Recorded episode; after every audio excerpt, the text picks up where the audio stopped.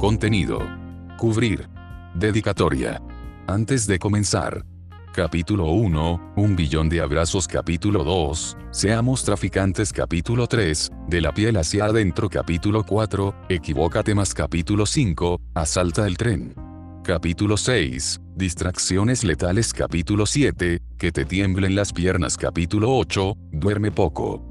Capítulo 9, Antorchas Humanas Capítulo 10, Sube como un serpa Capítulo 11, Definirte es limitarte Capítulo 12, Maleducados con doctorado Capítulo 13, Un mundo absurdo Capítulo 14, Números rojos Capítulo 15, Perdón o venganza Capítulo 16, Maestro Redentor. Capítulo 17, ¿Quién eres para que el otro sea? Capítulo 18, como un intruso. Capítulo 19, La vida se lee con los pies capítulo 20, Inquebrantable antes de terminar. Dedicatoria.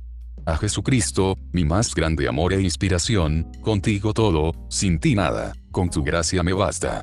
Angita, se crean mundos nuevos cuando te tomo de la mano, te amo y te amaré eternamente, eres mi gigante. Mamá, tú mi superhéroe, haré un libro entero solo para darte las gracias. Papá, no lo hubiera logrado sin tu ausencia. Nos veremos en lo eterno. Hermanos, los amo. ¿Se acuerdan de esas noches cuando dormimos todos juntos en Acacias número 60? Yo, todos los días. Suegros y cuñados, al final no salí tan mal partido. Salud, por esas tardes en el 701, en el 402 y en el 104. César, Papa Ver, por los imposibles, por los siempre, por los nuestros, por los ballet parkings y las pipas. Vanna y Rocco, aquí dejo tatuada nuestra amistad, guiñones. Abraham, Dios se acordó de darme el hermano que le pedí hace tiempo. Rodolfo, sé que será el primer y único libro que leerás en tu vida. Te quiero, cabezón. 20 años siendo carnales. Mario, por fin, aprendimos a celebrar. Erika, Lindy, Martita, Nayeli, Cuitlahuac, Fernando, Rolando, Paco, Pepe, R. Chagoya. Los quiero brutal.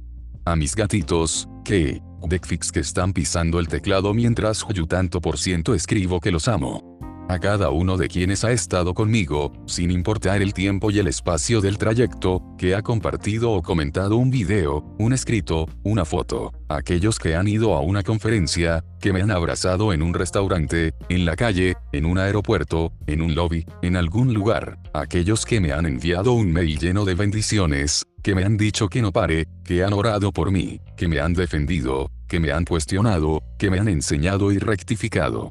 A ti, que con tu amor y honra me has dado tanta alegría y felicidad, este libro es para homenajearte. Sin ti, no existiría. Es muy difícil escribir dedicatorias cuando tanta gente cabe en tu corazón. Inquebrantables hoy, mañana y siempre. En verdad los amo. Dios los bendiga. Fin antes de comenzar. Ya te di la última página. Si lo que querías era terminar este libro, puedes darlo por acabado. Si solo pensabas forrarlo de una lista de pendientes, puedes pasar al siguiente.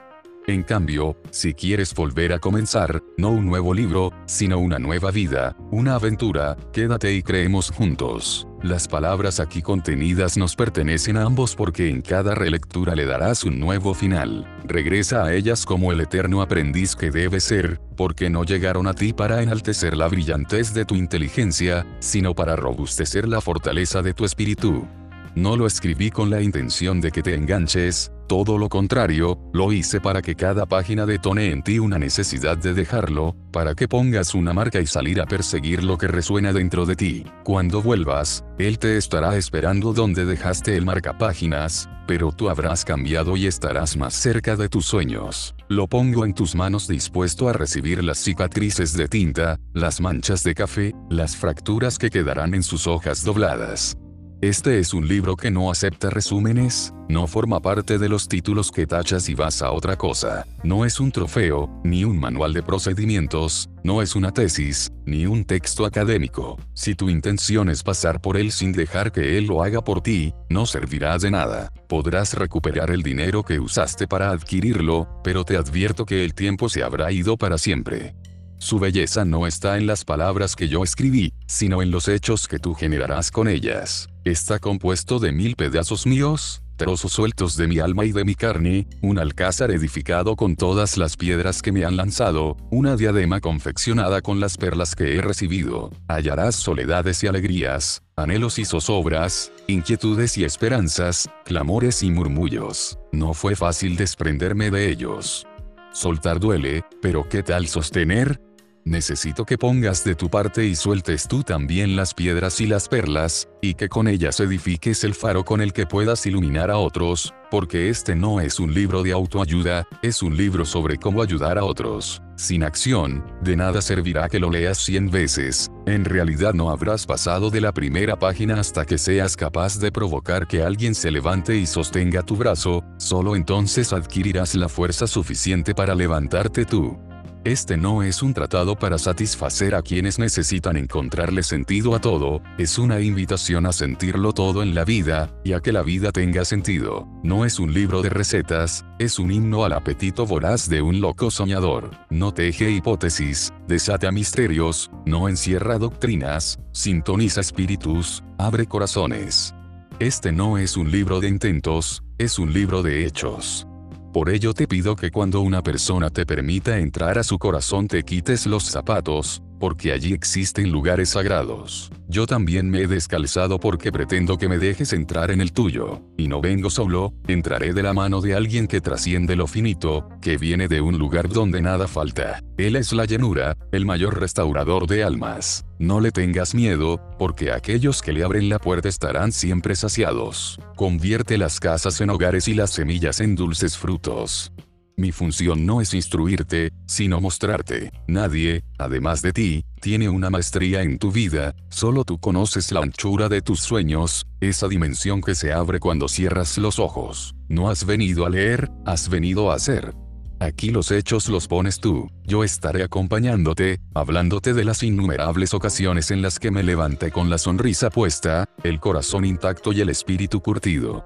Las ideas y los conceptos que aquí encontrarás provienen de diversas lecturas, resultado de muchas horas de estudio, reflexión y profunda observación. Entre sus fuentes destacan los libros que componen la obra universal, ese manantial de sabiduría intemporal que ofrece respuestas a todas las dimensiones del pensamiento. La razón para escribirlo contigo la encontré en las palabras de mi madre el día que le dije yo voy a ser billonario, y ella me respondió serás billonario el día en que hayas ayudado a un billón de personas. Juntos abonaremos millones en esa cuenta. Este libro existe para que sepas que no necesitas sentir urgencia si a los 25 no has encontrado la pareja de tus sueños, o te convenzas de que sí puedes graduarte a los 50 si te tocó trabajar y sudar para mantener a tu familia. En la vida que construirás luego de pasar esa página que dice fin, dejarás de estar triste porque aún no tienes hijos y tus amigas sí, porque no has alcanzado la independencia económica, no has ido a París o porque no luces un reloj de lujo, y vas a luchar para lograrlo escribirás un nuevo ser que ignora a quienes le hacen creer que se debe dejar el pellejo en algo que no le gusta porque otros piensan que debe tener un coche o un yate. En esta nueva historia no vives a la sombra de otros, porque sabes que lo que quieres tiene un precio, y lo pagarás con la dicha de hacer lo que te revienta de pasión el alma. Protagonizas tu propia historia, no la copia de carbón de otros pasos. Comencemos los mejores capítulos de tu caminar por esta vida. Si no te gusta la historia que estás escribiendo, no cambies de página, cambia por completo tu libro, y si te encanta, entonces, ensancha su verbo. Te doy las gracias por querer iniciar esta travesía, porque has decidido insistir y soñar con cambiar el mundo para bien. La mejor frase es la que empieza con un gracias, así que espero que estas letras sean de servicio profundo para ti y los tuyos redescubriremos el potencial infinito que yace en ti, en tu unicidad, en aquello que te diferencia de todo lo que existe en la inmensidad del cosmos. Demostraremos que somos inquebrantables. Inquebrantables, es lo que somos tú y yo. Capítulo 1. Un billón de abrazos. Hay más dicha en dar que en recibir. Hechos 20 y 35. Jesús de Nazaret. H. Hay miles de libros de autoayuda, pero son pocos aquellos sobre cómo ayudar a los demás. Solo tendiendo la mano a otros descubrirás la forma de ayudarte a ti mismo. La pregunta, ¿cómo puedo ayudarte?, debería aplicarse a diario. ¿Cuántas veces la has dicho hoy? Ayudar no debería ser un mérito, sino un placer. Si usas tus dones y talentos para que a nadie le falte. te aseguro que jamás te faltará. Comida, comida, refugio, refugio, vestido, vestido, compasión, compasión, respeto, respeto, dignidad, dignidad, justicia, justicia, ayuda, ayuda, amor, amor no es un esquema de retribución, sino del ensanchamiento del espíritu. Desde allí partirá tu enriquecimiento. Deseo que cuando leas este libro tengas en tu horizonte el impacto que puedas causar, inicialmente en tu entorno, pero sin perder de vista la contribución que serás capaz de hacer a millones de personas. Quiero que juntos construyamos una sinergia que produzca abundancia mental en ti, una que conduzca a otras fortunas en tu hogar, tu calle, tu barrio, tu ciudad y, exponencialmente, hasta el mundo entero. Cuando no tienes, da y te darás cuenta de cuánto te sobra. En eso consiste ser inquebrantable. Tú puedes conferir a este libro la capacidad de sanar heridas a través de tu acción diaria, puede empujarte a empujar a todos más allá de los confines de sus virtudes y talentos conocidos. Ya que pasaste la página que dice fin, no hay apuro. Zambúllete en estas letras el tiempo que sea necesario, nadie te persigue. Te invito a que medites su esencia de forma profunda, que apliques sus ejercicios con honestidad y no tan solo para cumplir una tarea ni acumular conocimientos. Muchas personas que un libro no avanzan más allá de los dos primeros capítulos, pero tú ya lo has terminado, así que puedes seguir sin prisa y reflexionar. Deseo que te enfrentes a él de una forma distinta, no tanto para aprender como para enseñar, no tanto para absorber como para irradiar y ser un agente de los prodigios que el amor al prójimo es capaz de realizar. En esta vida es más importante la dirección que la velocidad. Te exhorto a leer con detenimiento y celo, a interactuar con integridad y valentía. Medita en lo ya escrito y mucho más en lo que escribas tú. Ya que hacemos este libro juntos, es momento de que me presente y te cuente algo de mí. Mientras escribíamos, encontré esta fotografía, y al verla enmudecí por unos minutos, fue como si el presente me hubiera dado un puñetazo justo en el entrecejo para noquearme la vista y abrirme la dimensión periférica del espíritu. Se alborotaron las emociones más primitivas de mi alma. Cuatro años antes de esta fotografía, en 1988, una jugada del destino me empujó a dar mis primeros pasos en el mundo del entretenimiento. Ese día acompañé a mi hermano Eduardo a la filmación de un comercial de televisión que él y otro niño protagonizarían, fue entonces cuando los virus se pusieron de acuerdo para conspirar a mi favor. El niño que había sido seleccionado para hacer el papel del hermano de mi hermano había amanecido enfermo. Los productores le pidieron permiso a mi madre para hacerme una prueba y yo interpreté el personaje de aquel niño. Algunas veces hasta los mocos pueden cambiarnos la vida. Todo pasa para bien si bien lo tomamos. Ahí estaba yo, justo donde Dios me colocó como una pequeñísima pieza en un inmenso ajedrez. Él ya tenía la apertura y el ataque que me llevarían al jaque mate de mi vida. Sin entenderlo, aquel día inicié una carrera, un recorrido con sus pequeños y medianos logros, sus grandes fallas y sus desilusiones. Foto por Delia Aviv Gregoire, 1991. Mi andar ha sido de estudio y preparación, con pocas horas de juego. Mientras otros pateaban un balón, yo actuaba en un foro o ayudaba a mi madre a preparar los sándwiches que yo vendía en la escuela. No pude ir a la universidad por varias razones y muchas carencias, por eso me tocó pagar otro precio. Mis compañeros llegaban en un paso a donde yo llegaba en cinco y destruido. Aún así, mantengo que haya quienes los certifican los diplomas, y a otros la vida, yo estudié baile, actuación, canto, diseño, tiro con arco, pantomina, ninjutsu, ajedrez, turismo, publicidad, pintura y fotografía. Hoy devoro libros de apologética, teología, biología, historia, cocina, arte, arquitectura, y toda letra que se me cruce y ensanche mis horizontes, me la sirvo para la cena. Jamás dejaré de aprender ni de tener hambre. Siempre pensé que no llegaría, que no lo lograría, que no era muy inteligente, nunca tuve excelentes calificaciones, siempre sudé el doble que quienes sin esfuerzo sacaban las mejores notas. Conviví con gente rica y adinerada, mientras ellos ordenaban una botella, a mí me tocaba pagarme una cerveza y hacer que durara toda la fiesta. Luego de aquel comercial actué, canté, bailé, hice desde teatro musical hasta clásico, declamé a Calderón de la Barca, interpreté personajes de Luis G. Basurto, Lorca, Argüelles, Chekhov, Dostoyevsky, Grotowski y Peter Brook, Benedetti me arrullaba y volaba con Neruda, Leonardo da Vinci me hipnotizaba y la divina comedia terminó por romperme el molde. con Oliverio Girondo me emborraché y Juan Rulfo me despertó con el llano en llamas. Luego comencé a cuestionarlo todo, comenzando con Darwin, y toda mi vida cambió cuando llegué a la Biblia. Pablo me impactó con su firmeza y valentía, Salomón me enseñó la vanidad, y que nada vale más que la sabiduría. David me mostró que la fe derriba gigantes, Daniel me mostró que es la fidelidad y de Moisés aprendí que no hay edad para conquistar, que aunque seas tartamudo tus palabras tienen poder para impactar. Cuando leí sobre el caminar de Jesús, me enamoré de sus pasos. Siguiendo su andar, escribí, compuse canciones, poemas, prosas y frases que me gustaban solo a mí, y a mi mamá, por compromiso. Formé una banda de rock y funk, con ella grabé un disco que nunca salió, canté en bares, antros y lugares donde nadie me veía. Yo solito soñaba con ser el chico malo de la música, desafiné miles de veces y desafinaré mil más.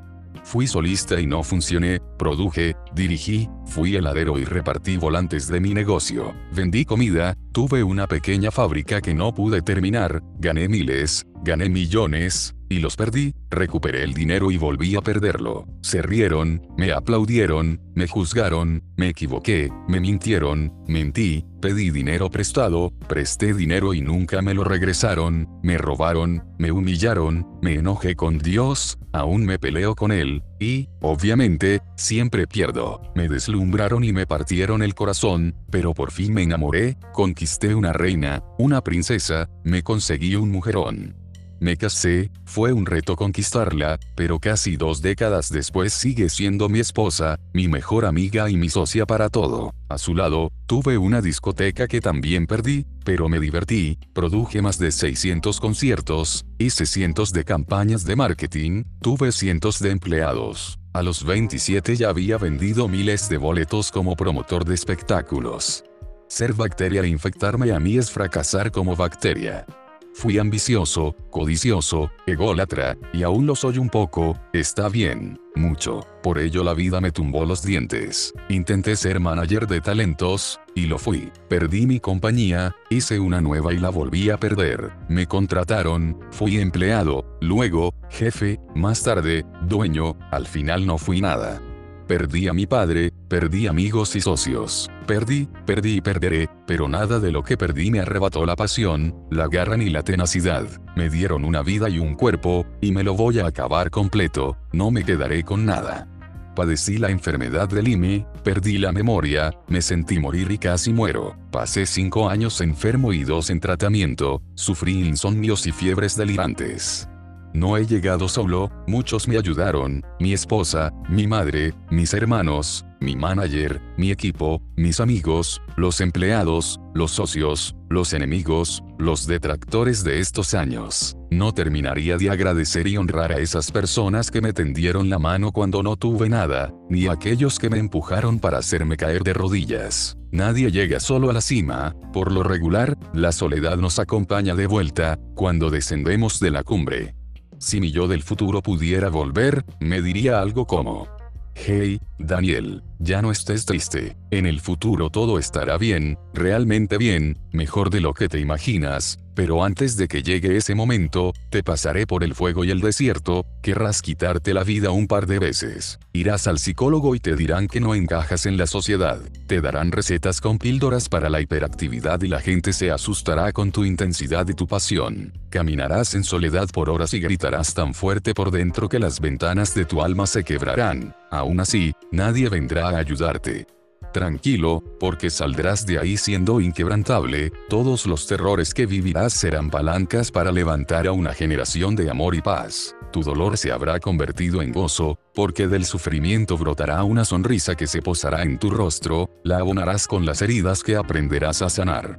Ten fe, porque Dios te dará a la mujer más bella, será el amor de tu vida y juntos se embarcarán en aventuras formidables. Prepárate, porque jóvenes y adultos escucharán los mensajes que brotan de tu corazón y levantarás a caídos, llenarás teatros, escribirás libros, tu pasión hará arder los carbones de otros, ayudarás a niños y ancianos, unirás matrimonios, reconciliarás naciones, serás perseguido y criticado, enfermarás, morirán personas que amas, te seguirán traicionando y procurarán robarte las bendiciones pero tu firmeza será tan clara que nadie podrá detenerte, porque le creerás todo a Dios, como un niño, y arderá tanto tu llama que estarás dispuesto a consumirte entero por su amor. Serás un tipo de contracorriente, pero ni lluvia, ni tormenta, ni desiertos harán temblar tu voluntad cuando de servir al rey se trate. Tu epitafio dirá, aquí yacen un billón de abrazos. Si Dios me lo permite, le voy a regresar un traje deshecho y cuando me pregunte, ¿qué es esto? Le diré, discúlpame, pero me dijiste que te creyera y te creí todo, y le entregaré un cuerpo que ya nadie podrá usar porque solo encajará con mis heridas y mordidas, porque le hice remiendos a mis cicatrices y desgarres. Le devolveré un traje que parezca que lo han atropellado un centenar de búfalos y lo han masticado un millar de hienas, pero al que nunca pudieron borrarle la sonrisa, porque ésta confundía al terror cada vez que se acercaba. Ahora quiero que me cuentes algo de ti. Dime, si tu yo del futuro pudiera volver, ¿qué te diría? ¿Qué dirá tu epitafio? Tu promesa no tarda.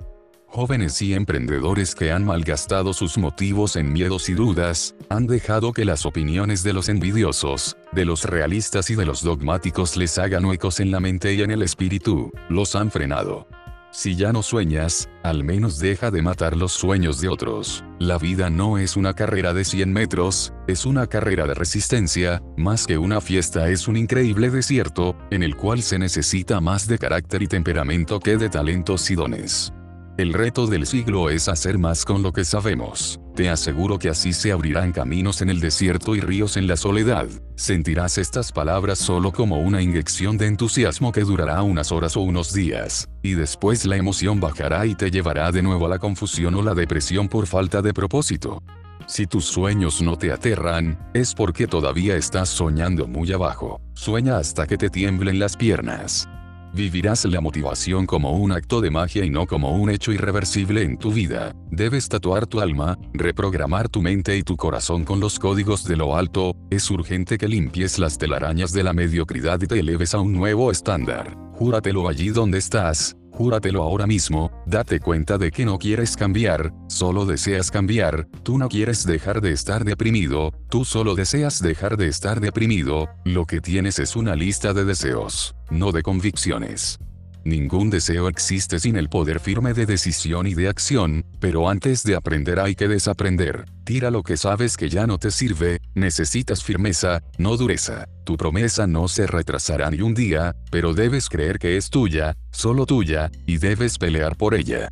Pronto te sorprenderás con el cumplimiento de cosas que creías perdidas, pero debes poner tus pies a correr. Él espera que camines y creas. Con lo poco que ya te dijo, y aunque no lo veas, no lo puedes negar. Esta es la fe que vive en ti y en mí, la fe que deja de ser un mero concepto y supera lo natural. Muchos de los cumplimientos llegan cuando ya no puedes más, cuando tu cuerpo y tu mente están quebrados. Es en ese momento cuando debes volver a creer.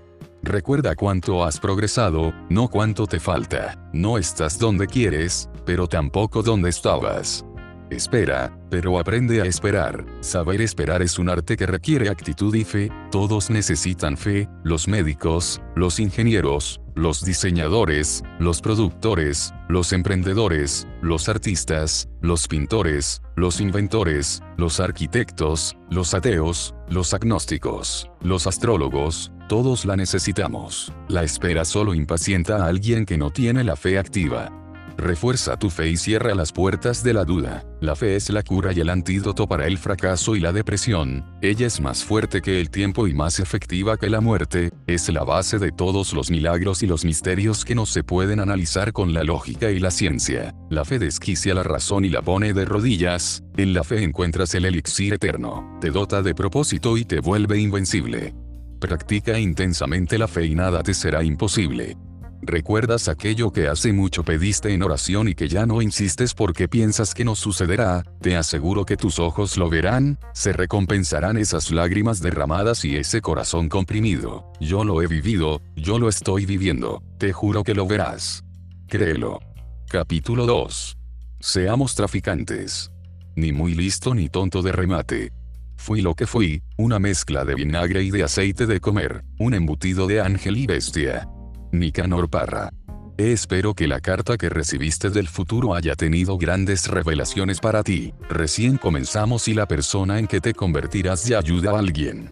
Sin embargo, aún me quedan algunas cosas por conocer sobre ti antes de seguir nuestro camino. Quiero saber cuánto tenemos en común, para ello te pido que escribas en los espacios que he reservado, con la más absoluta honestidad, las cinco cosas que más amas en esta vida. Tus notas. Tus notas. Tus notas. Tus notas. Tus notas. Ahora quiero que revises la lista y mires si te incluiste en ella. Si no lo has hecho tienes mucho en qué pensar. Imagínate lo que implica, vives contigo el 100% del tiempo, carajo, y no estás en la lista de lo que más amas.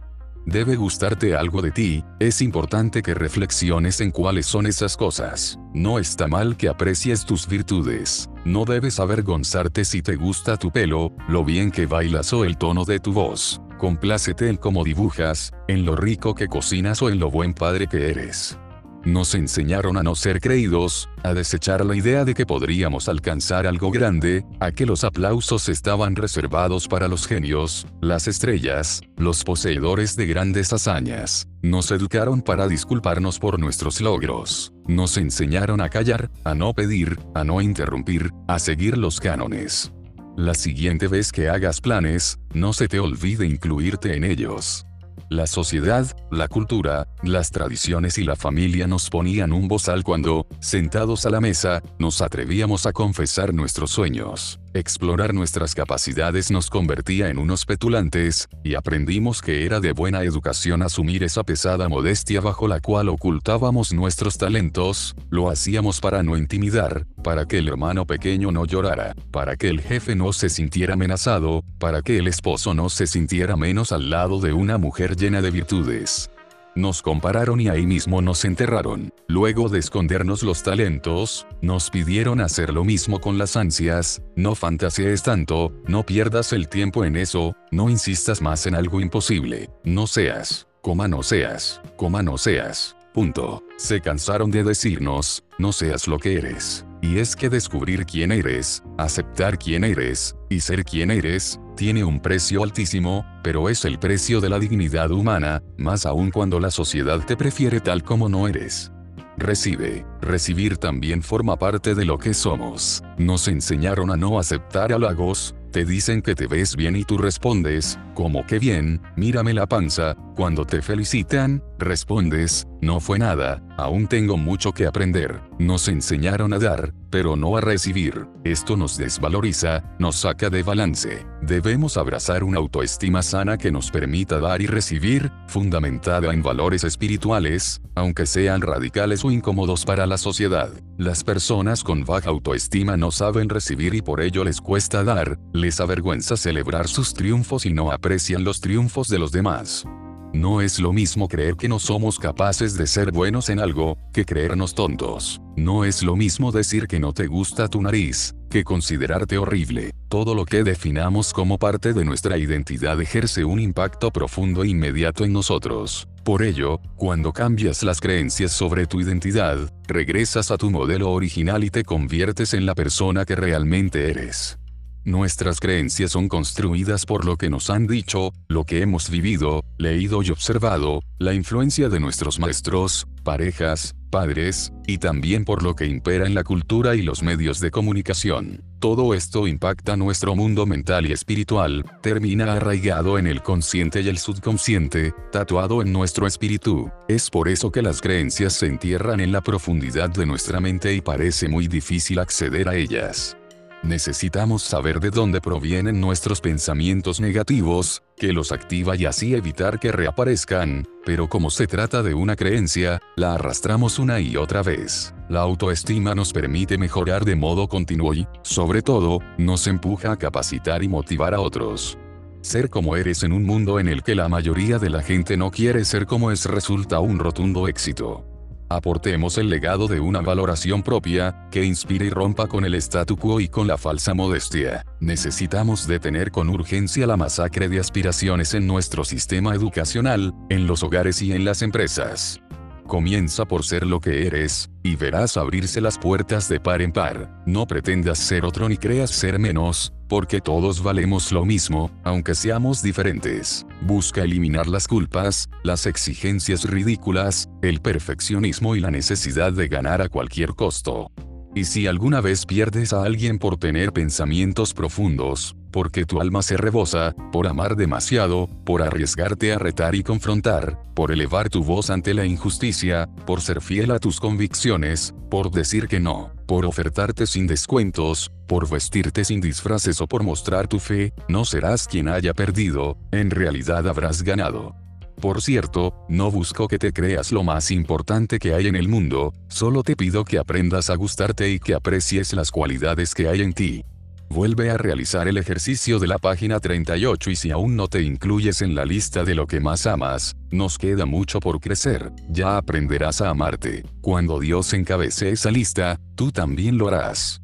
Los inquebrantables usan todos sus talentos y dones, algo que solo es posible cuando aprecias que estos residen en ti, pero recordemos que nuestra misión principal es buscar que otros detonen sus atributos. Si crees que eres el más grande del mundo, quizás tu mundo sea muy pequeño. Nuestro sistema educativo dedica mucho tiempo explicándole a los niños cómo conseguir la riqueza, pero no les enseñan para qué la quieren, cómo disfrutarla ni, mucho menos, a usarla con sabiduría. Salimos de las escuelas sabiendo matemáticas, química e historia, pero sin saber cómo hablar en público, a relacionarnos con los demás, ni a comprender a las tribus que conviven en nuestras ciudades. Los maestros motivan, pero no inspiran. En ninguno de nuestros países existe una clase de inteligencia emocional. Nadie ha colocado en los programas de estudio materias sobre cómo manejar y dominar las emociones. Ningún ministerio ha incluido la autoestima. Y de esto hablaremos más ya que nos han educado para reprimir nuestra autoestima y en las escuelas no nos enseñan a desarrollarla, no nos queda otro remedio que actuar como quienes portan ideas clandestinas o comercian con sustancias ilícitas. Debemos desenvolvernos como miembros de celdas subversivas, como agentes que propaguen estas ideas peligrosas. Desde el altar de los estereotipos nos han dicho que los hispanos somos traficantes. Yo propongo que lo seamos, Convirtámonos todos en contrabandistas de autoestima, mi droga favorita. Tengo la semilla, los ingredientes y el mercado, yo mismo la planto, la riego y la cosecho. Ella se multiplica sola y siempre sobra. Es legal, no hace daño, la puedo traer sin ser perseguido, ayuda a otros, es deliciosamente adictiva, te hace ganar almas y no añade tristeza. La paga es eterna y no se destruye en la tierra, no causa resaca ni efectos secundarios, purifica el entorno y potencia los talentos. La autoestima es la única sustancia que, de convertirnos en adictos, acabaría con todas las drogas. Si quieres cambiar algo debes comenzar por cambiar lo que crees. La autoestima arranca las muecas y la ira, destruye la sombra y dibuja sonrisas en ti y en los tuyos, corrige la química del cuerpo, altera la genética, da visión y enfoque, nos levanta ante las dudas y el conflicto. Contrabandear autoestima cura, ayuda a discernir con sabiduría, te coloca en el centro de una balanza de paz y gozo, activa las endorfinas y, en su justa medida, nos hace más humanos. Te invito a traficarla y a enviciarte, a condenarte, a vivir en el espíritu todos tus días. Alucinarás más que con cualquier químico y verás cosas que ningún narcótico podrá darte. Ve y un transgresor del bien y ganarás mucho más de lo que se obtiene con el mal. Aunque debas superar desafíos, cambios drásticos, promesas tardías, pruebas dolorosas, oraciones no contestadas, críticas injustas, tragedias y golpes inmerecidos, nunca dejes de hacer el bien. No se puede volar junto a los que te despluman. Existe una fórmula para alimentar la autoestima y para sembrarla en todos. Quienes te rodean. Para mí, la mejor manera de lograrlo es estar cerca de las personas que te nutren el alma. Por lo regular nos quedamos donde nos enseñan a volar, no donde nos cortan las alas. Ahí radica la importancia de rodearnos de personas que valoren nuestros talentos, no de quienes desprecian lo que nos gusta de nosotros. Tampoco cometamos la crueldad de menospreciar lo que otros valoran de su ser. Si amas a alguien, pero no soportas aquello que esa persona adora de sí, debes preguntarte dos cosas. Primero, si realmente la amas. Luego, debes comprender por qué eso que le resulta tan importante al otro te lastima tanto a ti. Vivimos en un mundo plagado de absurdos dolores, gobiernos corruptos, violencia política, economías débiles y culturas empobrecedoras. Aún así, hay algo peor que nos carcome, algo que ha anidado en nuestros corazones, avaricia, venganza, orgullo, envidia y soberbia son el epicentro del terremoto que nos sepultó bajo sus escombros. Si seguimos así, seremos recordados como la generación de la confusión, una generación insolente y sin mayordomía. Por encima de los que corren están los que vuelan. Por encima de los que vuelan, están los que curan las alas rotas. Hay algo trágico y profano en el estado actual de nuestros corazones, hemos cegado nuestra mente y descuidado lo bellos que somos por dentro, y hasta por fuera, nos equivocamos al decir que hay que sacar nuestro lado humano, solo debemos recordar que lo tenemos. Las distracciones de la cotidianidad desvían nuestra atención de la inigualable belleza que nos rodea y del inmenso potencial que atesoramos. Ya no miramos, no observamos, solo vemos sin saber qué somos. Percibimos sin sentir, vivimos sin sentirnos vivos. Queremos mostrar, enseñar, buscar la respuesta, pero las respuestas somos nosotros, y lo hemos olvidado. Si caemos en la seducción de lo superfluo no seremos tierra fértil, en un suelo como ese no puede germinar la autoestima. Los latinoamericanos nos hemos convertido en una gran contradicción porque al mismo tiempo en que nos levantamos a la 4 y 30 am y mostramos una voluntad inmarcesible, nos encontramos alejados de la realidad, nos adormecemos en ocasiones, y nunca apostamos por nosotros mismos. Ahora sabemos todo menos ser felices. Nunca te detengas aunque en tus hombros hayan puesto varias veces el peso de tu cuerpo multiplicado, porque jamás lograrán que pese ni una milésima parte de lo que pesa tu alma. No permitas que la envidia confisque tu cargamento. La envidia destruye la autoestima a su paso, por ello hay que erradicarla. Los envidiosos. Daniel, ¿no será que te crees mucho? me preguntó de repente. No será, más bien, que piensas que me creo mucho porque tú te crees muy poco, le respondí. Tu éxito será la derrota de un mediocre, no les pares bolas. La mayor evidencia de esto está colgada en los comentarios de las redes sociales. Tanta amargura espanta. Es un constante nosotros contra ellos. Hemos evidenciado que en nuestro continente es más fácil unir a la gente en contra de algo que a favor de algo.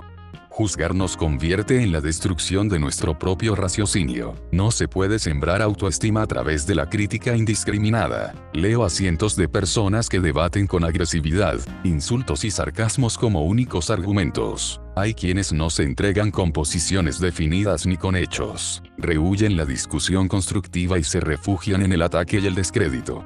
Si te caigo mal y no me conoces, prometo esforzarme para no defraudarte gustan de las balas perdidas, pero no quieren participar en el fuego cruzado. Atribuyen sentido a tus palabras de acuerdo con sus prejuicios. Ya he sido cuestionado cientos de miles de veces, ya sea por mi fe, mi pasión, mi manera de vestir, de escribir, de hablar, de tomarme fotos, por el sitio donde ceno, por las marcas que compro, por mi manera de amar, de servir y por mi intensidad. Unos dicen que sobreactúo, que uso frases altisonantes, y del contenido, ni hablan. Es increíble que nos apasionemos tanto por aquello que no apoyamos.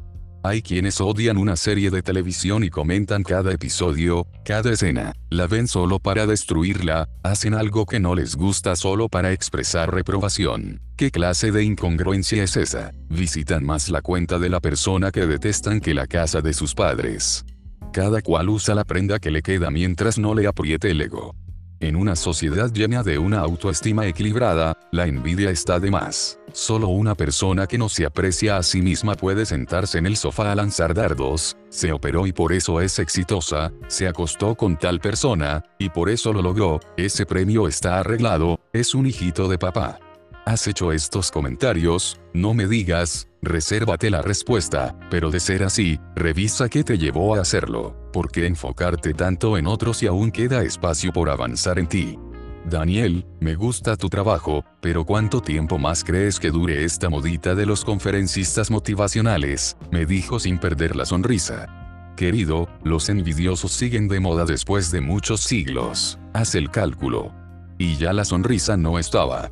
Hace 40 años no se podía decir nada, Ahora se puede decir de todo, pero hoy es mejor quedarse callado. Cientos de genios se han pasmado por temor a ser atacados, está la hostilidad de pensamiento que ahora todos usan el pretexto de la relatividad de la perspectiva. Puedes tener una perspectiva distinta a la mía, pero la diferencia radica en que lo verás todo desde otro ángulo. Lo que ves no modifica lo que miras. Aunque pienses que la luna es de queso, eso no significa que te la puedas comer, podrás pasar toda la vida creyendo que eres un caballo, pero el que mueras el acta llevará tu nombre.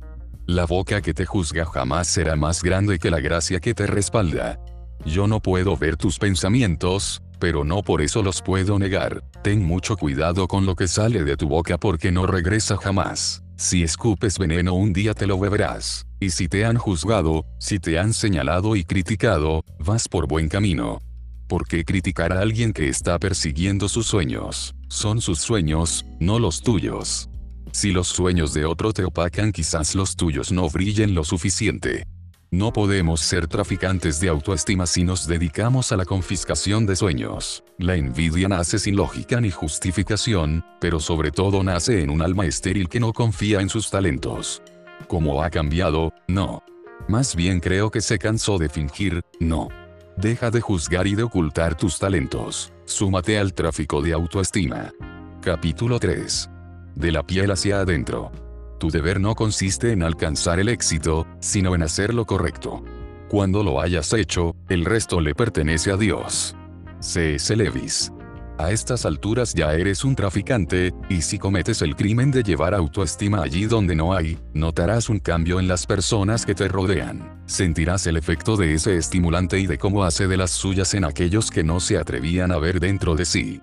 Cuando las personas creen en su potencial y tienen una autoestima equilibrada que no los hiere, ni a quienes les rodean, el éxito se convierte en la única posibilidad. No obstante, para lograrlo se requiere mucho más que solo talento, son indispensables tres grandes componentes adicionales. El primero de estos consiste en una furiosa disciplina y en la aplicación de herramientas necesarias, de lo cual hablaremos unos capítulos más adelante, el segundo aspecto radica en saber qué es el éxito para nosotros, cómo podemos comprenderlo y qué debemos hacer para asegurarnos de que estamos en el camino correcto. La plenitud espiritual es el ingrediente final, porque sin eso no hay éxito, ni posible ni sostenible. Te preguntarás por qué es tan importante definir el éxito. La razón es muy sencilla, y es que hay mucha gente que dice querer ser exitosa, cuando lo que en realidad desean es ser famosas. Los reflectores nos deslumbran por completo. Hemos creído que mientras sintamos el fulgor del flash en el rostro y el estallido del clic en el ego andamos por el camino correcto. La avidez nos ha hecho olvidar la misión. La codicia no solo crece en los bolsillos, también se esparce como maleza en nuestros corazones. Cada día necesitamos más y más reconocimiento sin que sepamos realmente para qué lo queremos. Hemos olvidado para qué nacemos, hemos abandonado por completo el propósito de nuestros sueños.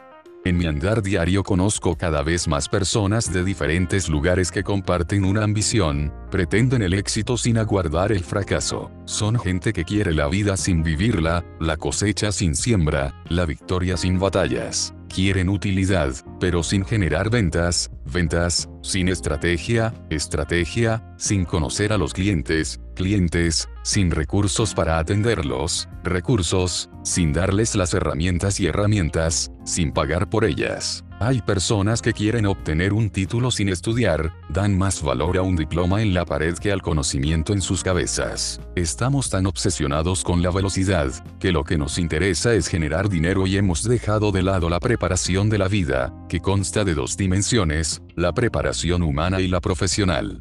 Queremos construir un mundo gigantesco, pero no estamos dispuestos a colocar ni un minúsculo ladrillo. Por lo regular admiramos aquello que no tenemos. Solemos desear desde una perspectiva hueca considerando que nuestras carencias son más grandes que nuestra plenitud. Sin duda en el deseo inicia la marcha para conseguir un sueño o una meta, es la chispa hacia la prosperidad o el ensanchamiento de nuestros sembradíos pero debemos acomodar este deseo con sabiduría, primero necesitamos hacer un conteo real y objetivo de nuestros talentos y dones, conocer dónde estamos parados. De esta manera podremos trazar una estrategia con puntos y comas, y estaremos listos para la improvisación necesaria que exige la incertidumbre del emprendimiento. Desde el capítulo anterior venimos enfatizando que debemos aprender a detectar la envidia, y sobre todo a erradicarla. Es necesario analizarnos con honestidad, ya que esta es una de las emociones irracionales del ser humano, no es tu culpa si este sentimiento estalla en ti, pero lo será si lo albergas en tu corazón y dejas que domine tus acciones. Si tienes miedo a la soledad no busques el éxito. No es lo mismo admirar a una persona e inspirarse en ella, que anhelar lo que esa persona tiene. Existe una línea, casi invisible, que separa estos dos caminos, y el desenlace de cada uno de ellos es abismalmente diferente. Para saber si admiramos a alguien o anhelamos lo que posee, debemos mirarnos a nosotros mismos con aguda franqueza, pero llenos de amor. Observemos lo que somos y lo que tenemos. Una vez hecho esto, pongamos en una perspectiva lejana a la persona que admiramos. ¿Acaso creemos que su vida es mejor que la nuestra porque está llena de adornos? Debemos determinar con crudeza si queremos esas cosas, pero, sobre todo, si en verdad las necesitamos. Nuestra idea del éxito luce como lo que ha logrado esa persona, estamos dispuestos a pagar el precio que conlleva, seremos felices una vez que lo alcancemos, y cuando lleguemos, tendremos algo que ofrecer a los demás, Muchos dicen querer la verdad, pero son muy pocos los que están preparados para afrontarla, porque donde esté tu tesoro, allí estará también tu corazón. Mateo 6 y 21, afirma la escritura. Por último, no dependas de los talentos y los dones de otros, no te desfigures y jamás te compares. Quizás en lo que creas que es tu mayor virtud, otro encuentre su desventaja, o viceversa, puede que lo que muchos consideren como una desventaja sea tu mayor virtud. Debes tener mucha claridad cuando defines el éxito, este debe parecerse más a un lugar al que llevas a otros, que a un sitio al que llegamos solos. Por cierto, para tener éxito no necesitas una cintura más estrecha, una ropa más cara, un auto más lujoso, ni una casa más grande. Estos solo son símbolos de poder y, como tales, no forman parte de tu identidad, aunque no voy a negar que tienen mucho impacto en nuestra sociedad. Los autos, la ropa de marca y los restaurantes en boga no son más que juguetes, y yo no tengo problemas con los juguetes, siempre que seas tú quien juegue con ellos y no al revés. Si estos juguetes son los que se divierten contigo, estás allí para parecer ser. Si te falta algo de la piel hacia afuera, búscalo de la piel hacia adentro. Ya he escrito mucho, ahora te toca a ti, en el espacio que encontrarás más adelante quiero que dibujes tu éxito. Sí, así como lo lees. En la parte superior hay dos recuadros. En el grande pondrás un título a tu éxito, y en el otro, el tiempo que te tomará llegar allí. Cierra los ojos, en serio, ciérralos. Ya va, mejor ciérralos cuando hayas leído. Cuando lo hagas, imagina que vives la vida que quieres. Visita esa imagen como si aterrizaras en una ciudad que siempre quisiste conocer, aprecia desde la ventanilla los contornos y los paisajes que la rodean, a medida que el avión se aproxima distingue sus parques y avenidas, y al tocar tierra ya verás una por una las maravillas que ansías contemplar. Dibuja tu éxito con precisión quirúrgica, describe cómo es tu casa y cuántas habitaciones tiene, qué produce tu empresa y cuántos empleados forman su nómina, cómo son tus canciones y cuántos premios Grammy has ganado. Esto aplica para todos tus anhelos. Por último, no te imagines un futuro sin sentido para ti. Yo también quisiera anotar el gol para ganar el mundial, puedo fantasear con ello, pero ser futbolista no es por lo que lucho. Debes imaginar tus logros con claridad y consistencia, necesitas firmeza al determinar por qué y para qué deseas estas cosas en tu vida. Es como si compraras un vehículo, no llegas a la agencia y le dices al vendedor, dame un coche, cuando entras sabes qué modelo quieres. Lo mismo debe suceder con tus sueños. No minimices hacer lo que te llena, no todos los sueños tienen por qué llevarte a la fama, no todos tienen por qué implicar una visión grandilocuente. Describe los sentimientos que recorren tu cuerpo, qué haces, qué olores percibes, cómo suena, haz el ejercicio con calma y sin distracciones. Ambos sabemos que los logros requieren procesos, no suceden de un día para otro, pero imagina que ese día ya ha llegado. ¿Qué talentos te llevaron allí?